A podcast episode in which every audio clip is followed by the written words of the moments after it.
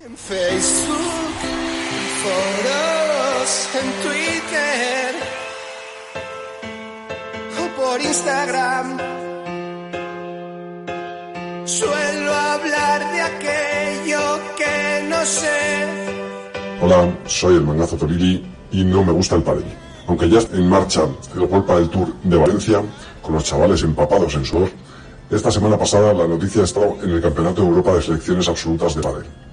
Sí, amigos, hay algo más aburrido que ver a España de fútbol en la Eurocopa, y es este infumable e inservible vuelo, en el cual los cobran los chavales, y lo peor, el seleccionador y 4 o 5 que habrá por ahí trabajando también cobran de, nuestras, de nuestros impuestos. Y la cosa ha sido tan lamentable que nos ha dejado varias anécdotas. Poquito retirándose porque un gabacho toca huevos andaba gritando y molestando. Aquí acudimos al sabio refranero español. No hay mayor desprecio que no hacer aprecio. Un sistero y un sistero habría acabado con la tontería. Luego el trofeo, que parece de otra modalidad deportiva y que al parecer es una estatua de la aldea donde se ha jugado. Hay que mencionar la semana gastos pagados a nuestra costa de nuevo que se han pegado los chavales. Y algo importante y que ha pasado muy desapercibido. Resulta que el sorteo no estaba cerrado desde el principio. Y presuntamente por arte de Birli Birloque ha hecho que Italia llegue a la final.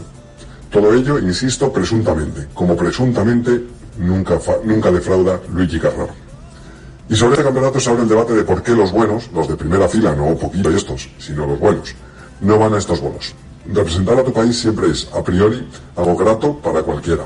Pero poner este campeonato en el mismo medio de la temporada y cuando más carga de torneos hay, no parece una buena idea. Además, ¿qué le aporta al jugador? ¿Prestigio? No.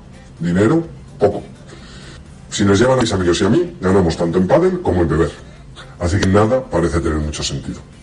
Eso sí, poquito nunca defrauda, ni siquiera cuando tiene razón. Buenas noches.